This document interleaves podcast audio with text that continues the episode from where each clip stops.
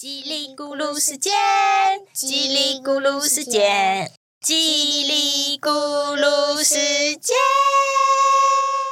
嗨嗨嗨！欢迎收听小橘子与妈妈的叽里咕噜，我是小橘子妈。端午节过后，天气真的好热哦。我是小橘子，我好想要请太阳，赶快下班让月亮出来，这样子就不会这么热了。炎热的夏天，古代的人没有冷气该怎么办呢？今天念一首消暑又充满香气的唐诗吧，小朋友们也跟着一起念吧。作者是唐朝的高骈，山居夏日。山居夏日，绿树阴浓夏日长。绿树阴浓夏日长。楼台倒影入池塘。楼台倒影入池塘。水晶帘动微风起。水晶帘动微风起。满架蔷薇一院香，满架蔷薇一院香。这首诗读起来很顺畅，有特别的韵律感吧？这类型的诗叫做七言绝句。七言绝句，小句子猜猜看，七言绝句的诗每一句会有几个字啊？七个。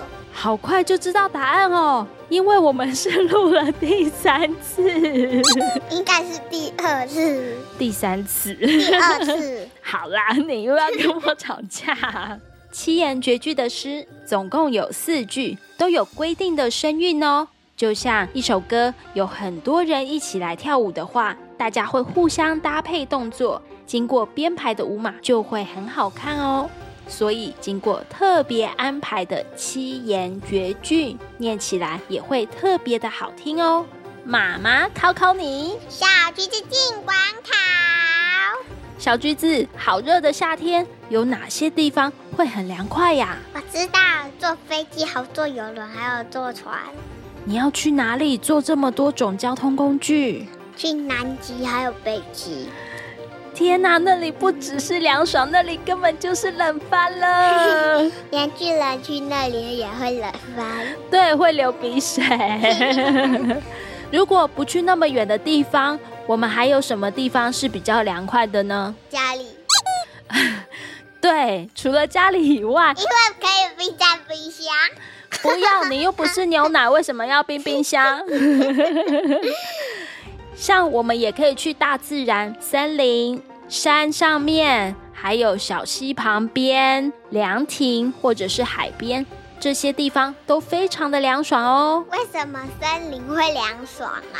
因为森林里面有很多的大树啊，它们会挡住很炎热的阳光，我们就会很凉爽了呢。就像帐篷一样。对，像有一个帐篷或者是撑一把阳伞一样，会很凉爽。我们来仔细看看作者高骈，他到底去了什么好地方躲大太阳呢？我们一句一句的来看吧。第一句“绿树阴浓夏日长”，也就是说，在很炎热的夏天，让人感觉时间好漫长哦。浓绿的树荫让人觉得很凉爽哦。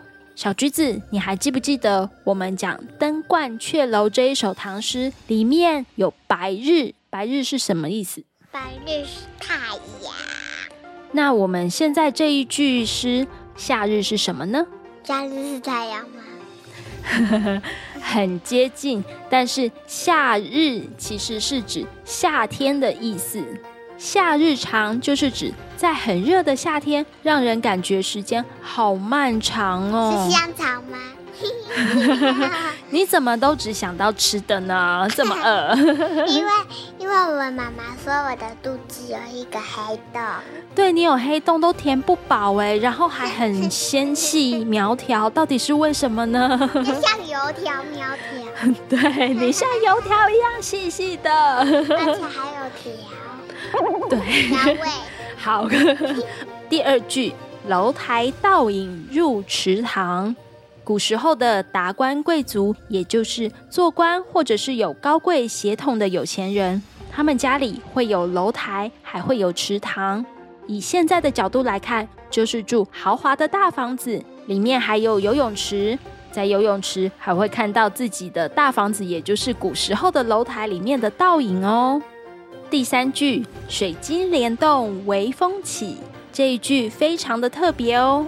池塘的倒影就像水晶串成的帘子，微风吹过了水面，让它变得波光粼粼、闪闪亮亮的，就像帘子被吹动一样，非常的美妙呢。好像石头打开，里面有宝石。我平常看的都是紫色的，你看到的是紫水晶哦。第四句“满架蔷薇一院香”，香味来了，我们一起来闻闻看。是我没闻到，只有喇叭的味道。明明这就是麦克风，上面应该没有很多口水吧？这一句是说，在高田待的这一个庭院的架子上面，种了好多的蔷薇花，让一整个院子都好香好香哦。听完诗人高骈他写的诗，是不是觉得有一幅很美妙的画面就在我们的眼前呢？就像我们跟诗人一起待在凉爽的庭院，里面有绿树、有池塘，还有微风吹过，以及阵阵的花香，真是非常的美好呢。我们加个节奏念念看吧，又美，来点 Chinese 节奏吧。绿树阴浓，夏日长，楼台倒影。入池塘，水晶帘动，微风起，满架蔷薇一院香。哎，好棒哦，小橘子，你抓到节奏了吗？我抓到了。哇，这么厉害！那它念起来会是怎么样的感觉？它念起来是快快快快，慢慢慢。对。快快快快，慢慢慢。接着我们要来加入响板喽，试试看用响板的节奏吧。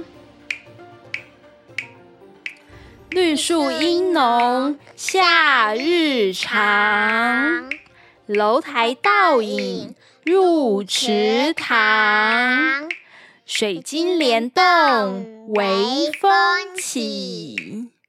满架蔷薇一院香，哇，好棒哦！小橘子，你已经抓到节奏，念得很好哦。小朋友，你们也都会了吗？这一首《山居夏日》，古代人在大热天会特别找消暑的地方待着，而出家人也有一种专属夏天的生活规定，叫做节夏安居哦。印度是在四月到七月会有特别多的虫子、蚊子跟蛇跑出来，因为这个时候是印度的雨季，会下很多的雨。佛陀为了这些小生物的生命，就会请出家人不要在这个时候去化缘，这样就不会因为外出而常常的踩死它们。这是一种保护生命的方式哦，这样虫才不会死翘翘。对。现代很多国家也有规定，如果我们开车经过有很多野生动物穿越的马路，开车的驾驶就要慢慢的开，要注意有没有小狗啊、小猫啊，或者是台湾的保育类动物石虎啊跑过去，要避免去撞到它们。这也是我们现代人爱护生命的一种方式哦。石虎好像老虎，对，听起来很像，可是石虎它长得像猫咪，非常的可爱哟。Ladies and gentlemen，你正在收听的是《叽里咕噜小剧场》。牙齿精灵的八万四千颗宝石，木剑连尊者的财富密码。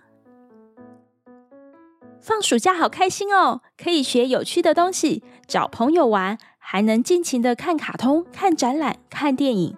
去好多地方走走，不知道双胞胎精灵的暑假会怎么过呢？嘟嘟牙，自从毕业之后就不用写作业了，暑假变得好无聊哦。不如我们去找小桃吧，看看他的蛀牙有没有变多。小桃应该还住在基隆，要升国小二年级了吧？接着我们再去基隆夜市玩。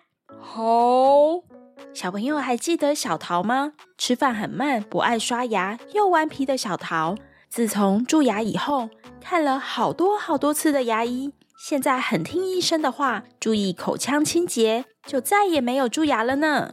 这天，小桃坐在书桌前，一边拿着铅笔在白纸上乱画，一边自言自语的说：“哼，太难了啦，完全不会写。”嘟嘟牙与皮皮牙躲在小桃背后，一个在左边，一个在右边，看来看去，想知道小桃在画什么。你们偷看了很久哎，我在乱画，别偷看。嘟嘟牙，他在跟我们说话吗？不可能吧，我们已经隐形啦，他怎么看得到？是吗？看来隐形法术没有用哦。虾米被人类看到了啦！也被听到了啦！吓了精灵一大跳的小桃，很得意的把椅子转过来，看着不知所措而嘴巴张得大大的双胞胎，笑眯眯的说：“别怕，别怕，我不会伤害你们。我没有宝可梦球，也没有妖怪手表，所以不会收服你们。请问你们来有什么事？”呃。诶，小桃你好，我们是牙齿精灵，以前专门守护小朋友的牙齿健康，曾经帮助过你。如果不记得也没有关系啦。我记得啊，之前做过独角兽的梦，在里面见过你们。今天要帮我想想看暑假作业吗？哇塞，人类比精灵还勇敢！小头你真大方，都开口问了，我们当然要帮忙啊。作业遇到什么问题？我得参加在地的文化活动，记录心得。可是基隆在七月哪有活动啊？你今天赚到了啦，问我们就对了。基隆在每年农历的七月有很盛大的中元祭哦，就写这个吧。嘟嘟牙，你说的是鬼门开的祭典吗？好可怕哦！我才不想去看一大堆的鬼嘞。小桃，每年的万圣节你会害怕吗？还有动画电影《可可夜总会》可怕吗？嗯，我在万圣节都打扮成公主，所以不害怕。《可可夜总会》是很温暖的故事，很好看耶。其实这些电影与节气不是为了吓人，因为充满爱与包容，才会这么受欢迎哦。基隆的中元祭是历史最悠久的民俗祭典之一，如果很可怕的话，就不会办到一百六十八年了。哇，已经办了一百多年啊！对啊，因为基隆以前发生过很多船难、战争与天灾。所以为孤魂举办祭典，孤魂就是没有人为他拜拜的灵魂，请他们来人间享用祭品，这就叫做普渡。基隆人非常贴心哦，会帮孤魂点很明亮的灯，让他们方便找到路，还用纸做出房子，是代表家的意思，叫做水灯头。全部都做好以后。会一一的在市区游行，之后再放到海里面，提醒孤魂参加普渡，像花灯游行吗？差不多哦，游行会有表演跟阵头，是很热闹的活动呢。而且农历的七月十五号，普渡的饭菜非常丰盛，会有中式料理、西餐、日本料理。给荷兰、西班牙、法国、日本这些外国的好兄弟享用。这些阿多啊都是来打战的，打基隆人的，为什么还要给他们吃好料？很奇怪耶。如果小桃你肚子饿了，没有东西吃，是不是很辛苦？对呀，我不喜欢肚子饿。我的同学也不喜欢，一定没有人喜欢饿肚子。这就是了。无论是不是人类，或属于哪个国家，大家都不喜欢肚子饿。你不喜欢，怎么还忍心让这些外国的好兄弟也痛苦呢？他们当初一定有各种原因，所以才远渡重洋来这边打仗。其实很可怜呢。好吧，这么说也有道理。战争与打架好讨厌，大家应该好好的沟通啊。哎，皮皮鸭，你快看背包，怎么飞起来了？啊啦，一定是八万四千颗宝石想说话，我看看是哪一颗。皮皮鸭打开浮动的宝蓝色袋子。突然之间，有一颗宝石慢慢的飞出来，缓缓漂浮在他们三人面前，闪着六种颜色，就像霓虹灯。而宝石周围的空气扰动的很快，一靠近就有很清凉的感觉。牙齿精灵，你棒棒！小桃你好，我是神通宝石，我看远不用望远镜。出国不需搭飞机，完全知道你们想的所有事情。中元祭是充满慈悲的活动，在佛教则叫做盂兰盆节。每年的这个时期，能解救永远吃不饱、肚子总是好饿的灵魂。这都是因为木剑莲尊者。你们去木剑莲的时代看看吧。神通宝石立刻发出耀眼的金光，亮得大家都睁不开双眼。刹那间，听到好强烈的风声，小桃与双胞胎像坐在云霄飞车往天空冲去，还来不及尖叫，他们就到了木剑莲生活的古印度。哇！那个有钱人好威风啊！坐在轿子上摇来晃去，会不会头晕呢？来到古印度的小桃非常兴奋，跟着群众看热闹，伸手想摸摸轿子。小桃，你要乖乖的跟着我们，不可以乱来。虽然我们隐形了，若撞到别人，他们看不见你，却感觉有人，会吓到的。聪明的小桃乖乖的跟着双胞胎一起进入有钱人的家，在大厅里，有钱人跟一位与众不同的出家人说话。这位僧人就是木剑莲哥哥，您又来啦！虽然我是这里的富豪，也不该把钱四处分给穷人。要有钱，就是不能乱花钱啊！弟弟，我来教你一个秘密。这是我的财富密码，让你今生与来世都能很有钱。学会这个方法，你做越多，就能得到更多。哎，修为高深的哥哥居然要教我变得更有钱！哥哥是神通第一的尊者，一定能帮我变成世界上最有钱的人。弟弟，这个神奇的法门叫做。布施，把你的钱财拿出来帮助需要的人，做善事会产生好的缘分，大家会尊敬你，你的今生与来世财富也会变多。弟弟学到这个从未听过的办法，就拿出了金银珠宝，买许多粮食分给穷苦与饥饿的人，并且又盖了新的大仓库。准备收取更多的财富，因为哥哥说布施越多，就会收到更多的财宝。哇哦，弟弟好听话哦！看来他要像现在的大富豪比尔盖茨一样，准备把所有的财产都布施出来了吧？每天都花了大笔的钱，但是他的新仓库依然空空的耶。希望他不要后悔呀！果然。富豪弟弟发现钱越来越少，却没有更多的财富进来，就去找哥哥木剑莲尊者算账了。木剑莲得给弟弟一个交代，就邀弟弟去城外。两个人一起越走越远，走到了一棵大树底下。木剑莲请弟弟坐下，闭上眼睛休息一会儿。到底要走去哪？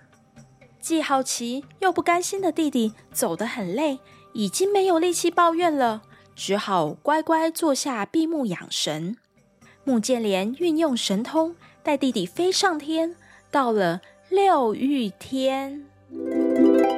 他们进入一座非常豪华气派的宫殿，里面的柱子、墙壁、家具用很多很多的珠宝装饰，非常华丽又别致。宫殿的前后还有清澈的池塘，无论走到哪里都飘着高雅的香气。而且库房有好多好多的珍宝，比富豪弟弟家里的还多哦。呃。我到天堂了吗？为什么这里都没有主人啊？他如何赚到这么多的财宝？你可以问问天女啊。木剑莲指着身旁的天女，示意弟弟可以向他们请教。好奇的弟弟看着宫殿内众多的天女，忙里忙外。他拦下一位询问：“呃，天女你好，请问这宫殿的主人在哪里？”优雅的天女温柔的说：“我们等了主人好多年，他就是木剑莲的弟弟。因为他在人间乐善好施，所以他的来生会成为宫殿的主人。”富豪弟弟听完天女的回答，终于了解哥哥的话，很感谢木剑莲尊者的指引。明白了吧？请不要怀疑，布施一定会为你带来很大的福报啊！从此之后，弟弟对于慈善事业就更有信心，更热心的去做了。木剑莲尊者好酷啊！他已经会很多神通了。其实他只要把弟弟的财宝都变成吃的就好啦。居然愿意花这么多的时间开导小弟，实在很有耐心。皮皮鸭与嘟嘟鸭，我现在也很有耐心哦，正在等你们帮我想下一个暑假作业呢。Let's go！Oh my god！不要啊！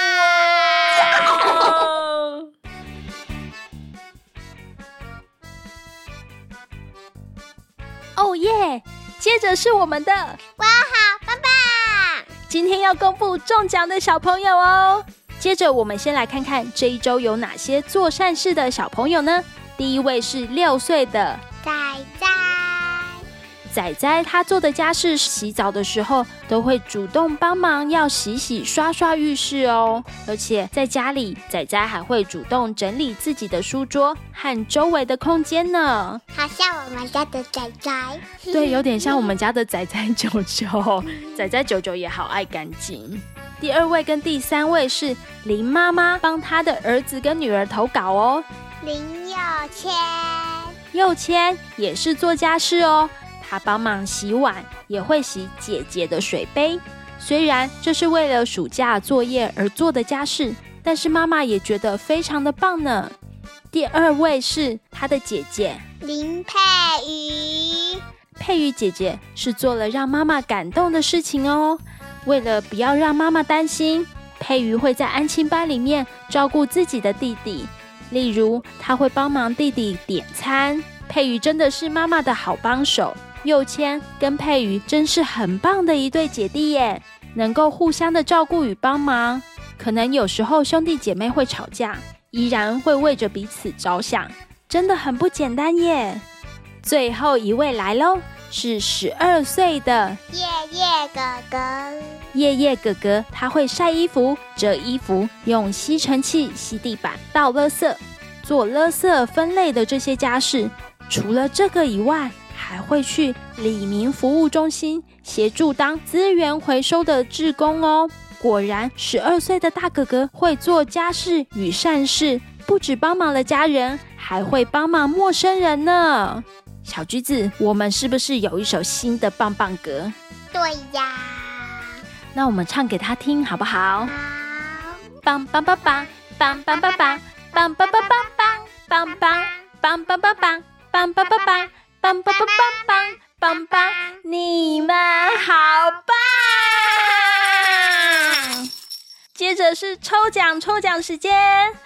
首先，我们要感谢这一次奖品的赞助者是淡江仆役团的两位伙伴，他赞助了奖金，所以我们这一次的奖品是八十五度 C 一百五十元的午茶吉祥券。中奖的人是庄明杰，耶！只有五岁的明杰，他会表现对爸妈的爱，让父母很感动哦。恭喜你获得了八十五度 C 一百五十元的午茶吉祥券。亲爱的小朋友，多做善事就能多来投稿，我们不限次数，欢迎参加抽奖哦！